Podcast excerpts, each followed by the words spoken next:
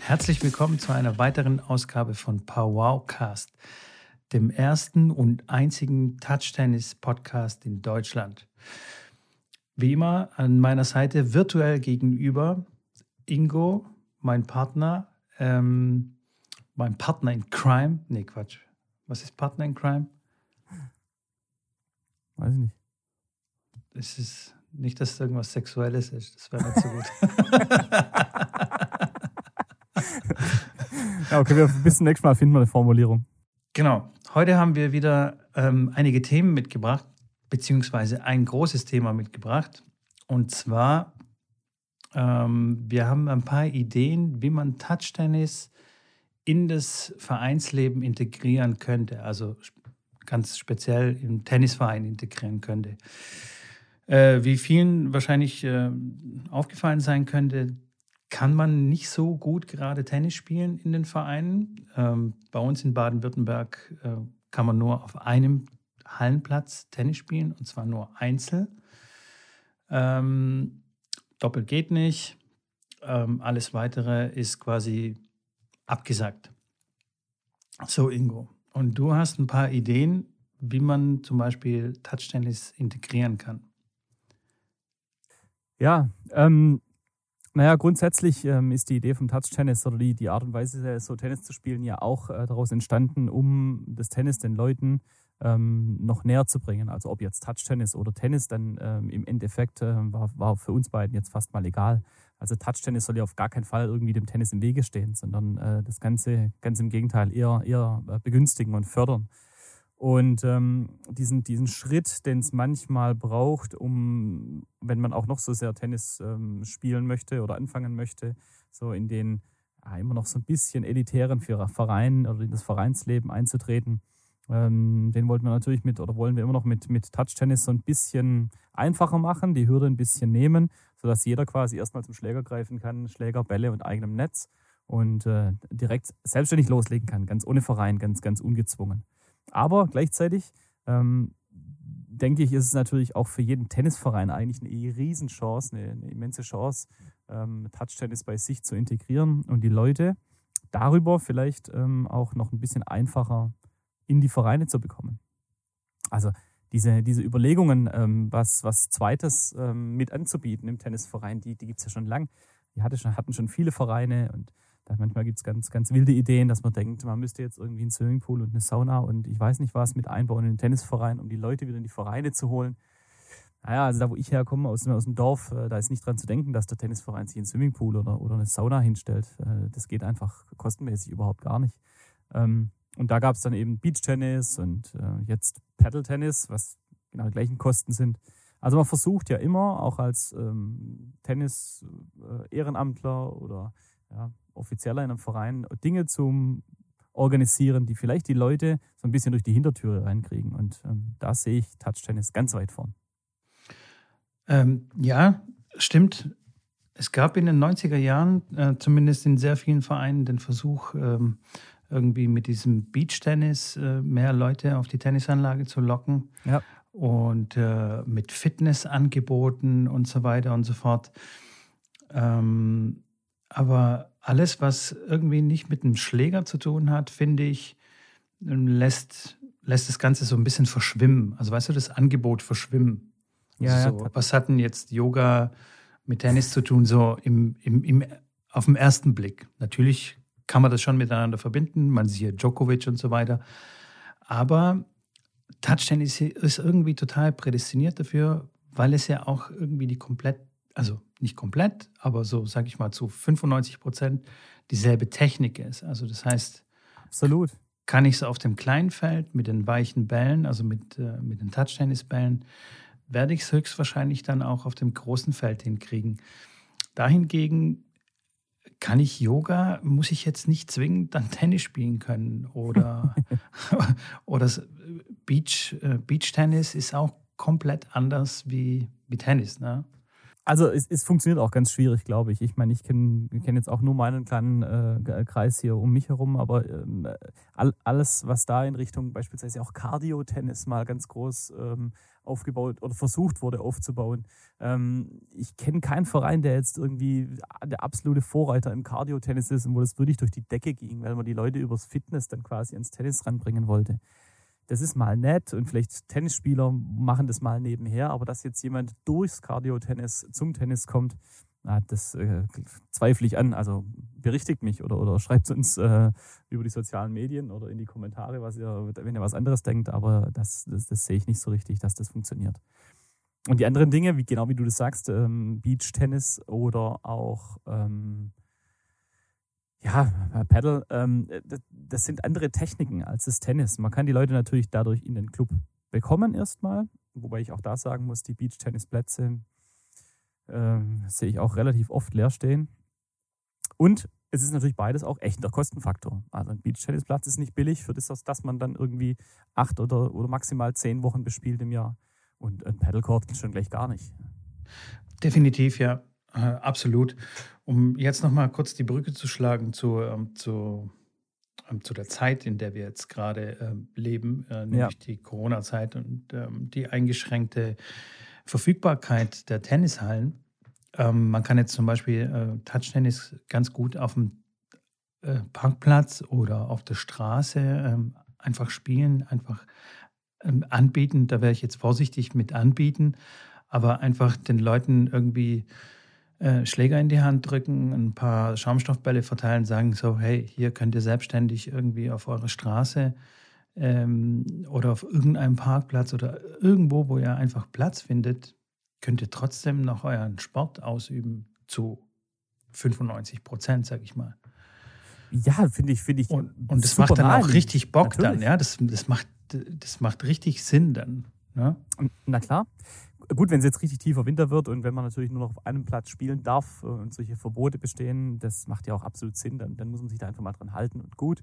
Aber es, es, gibt, es gab jetzt auch eine Zeit, ähm, da konnte noch eigentlich relativ gut draußen gespielt werden. Also wir haben ja bis, bis Mitte Dezember oder Anfang Mitte Dezember war es ja immer noch teilweise relativ warm aber doch auch wiederum nachts dann zu kalt, um, um wirklich Sandplätze auf Tennis, also Tennis-Sandplätze noch bestimmt. Ja, Sandplätze kannst du vergessen. Das ja. war dann durch, ja. Aber das, da war für mich eigentlich völlig klar, warum es gibt so viele Tennisplätze, die entweder eine Kleinfeldhalle haben oder die einen großen Parkplatz haben oder die irgendwo einfach nur Platz haben. Oder eine Ballwand warum? haben. Oder eine, genau, der Platz vor der Ballwand, exakt. Und, und warum gibt es da nicht mehr, die, die ihren, die so ein bisschen die kreativen Vorreiter sind, die Vereine, die dann ihren Mitgliedern sagen, ihr könnt nicht mehr auf den Sandplätzen spielen, das äh, ist einfach nachts zu, zu kalt, die Plätze gehen kaputt oder sind kaputt.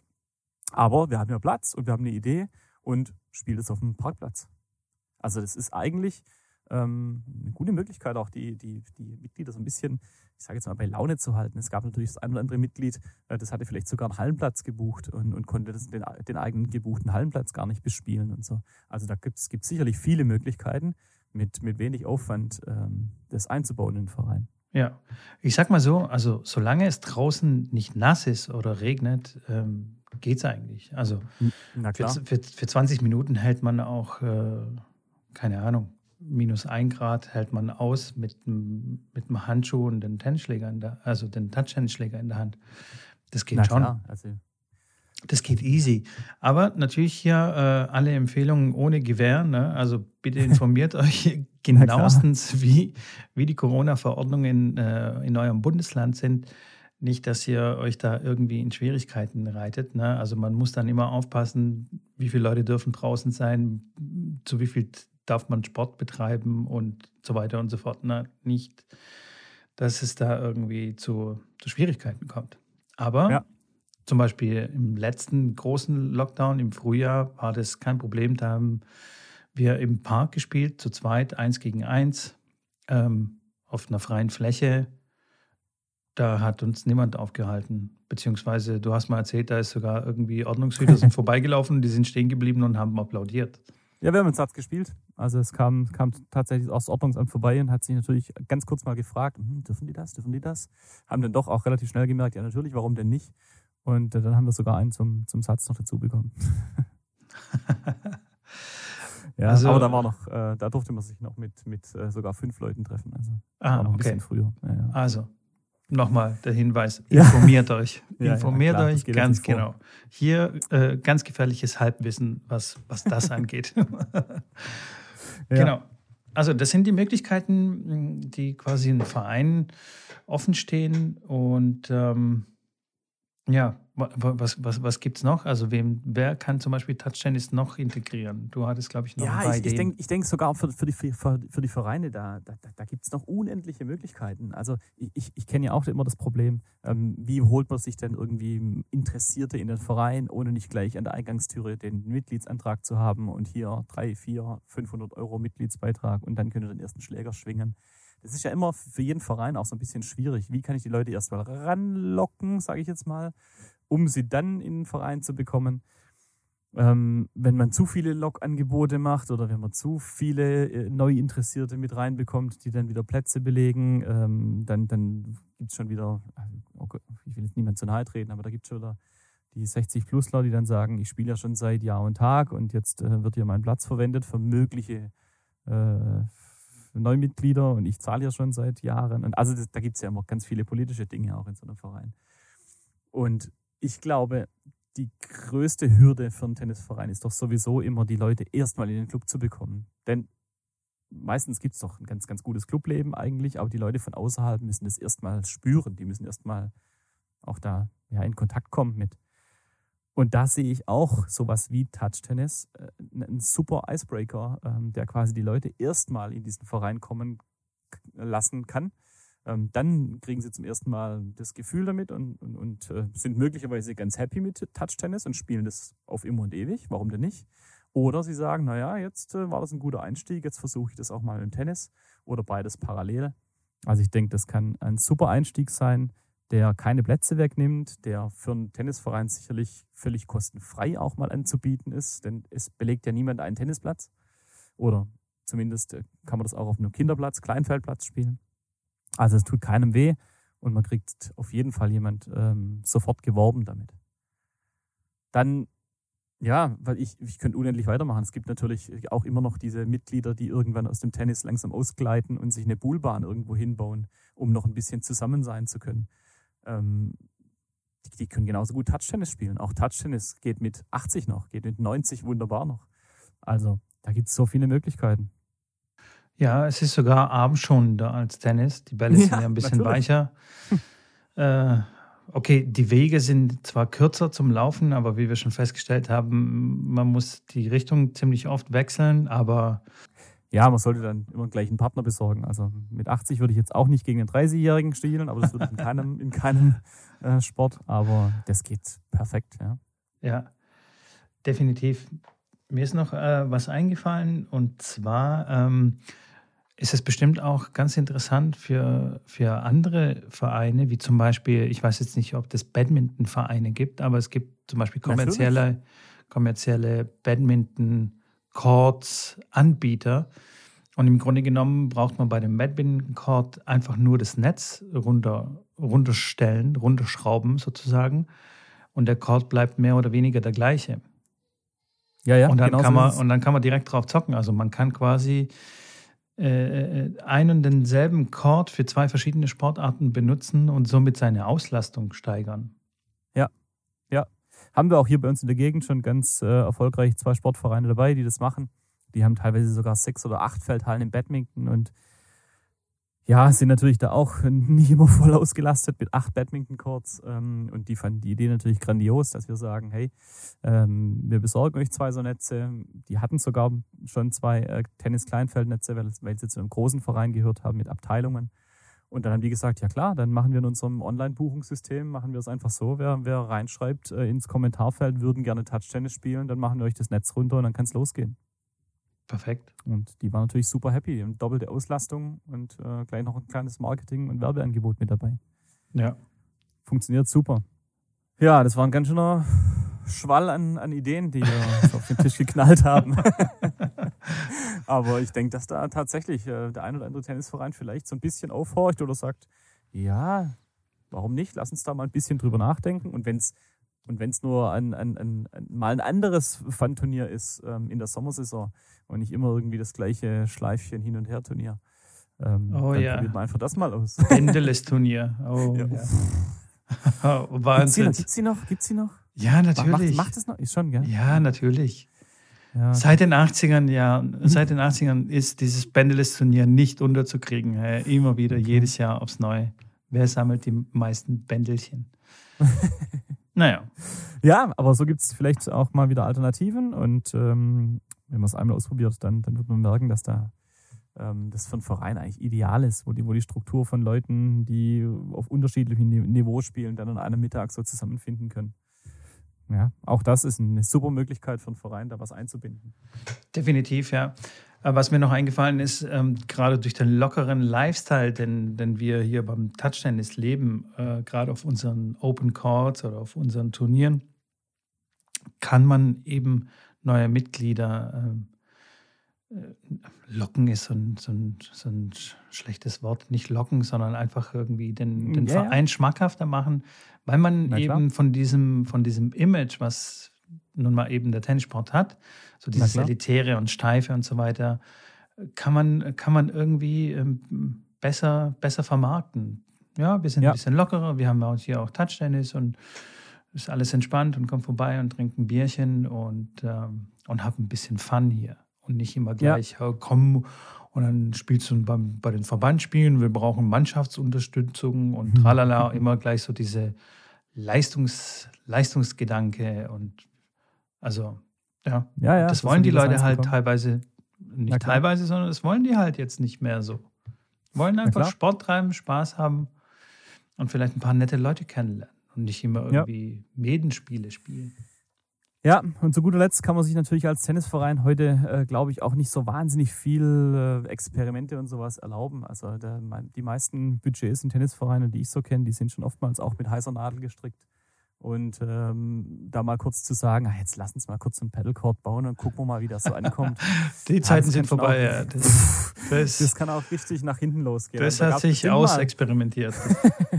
ja, aber äh, da, dafür, dafür wäre natürlich schon auch nochmal eine, eine Option zu sagen, dann lass uns doch mal für wirklich Low Budget, also das sind ja äh, keine 200, 250 Euro, auf einer freien Fläche so einen Court aufzubauen und zu gucken und das mal ein bisschen bewerben.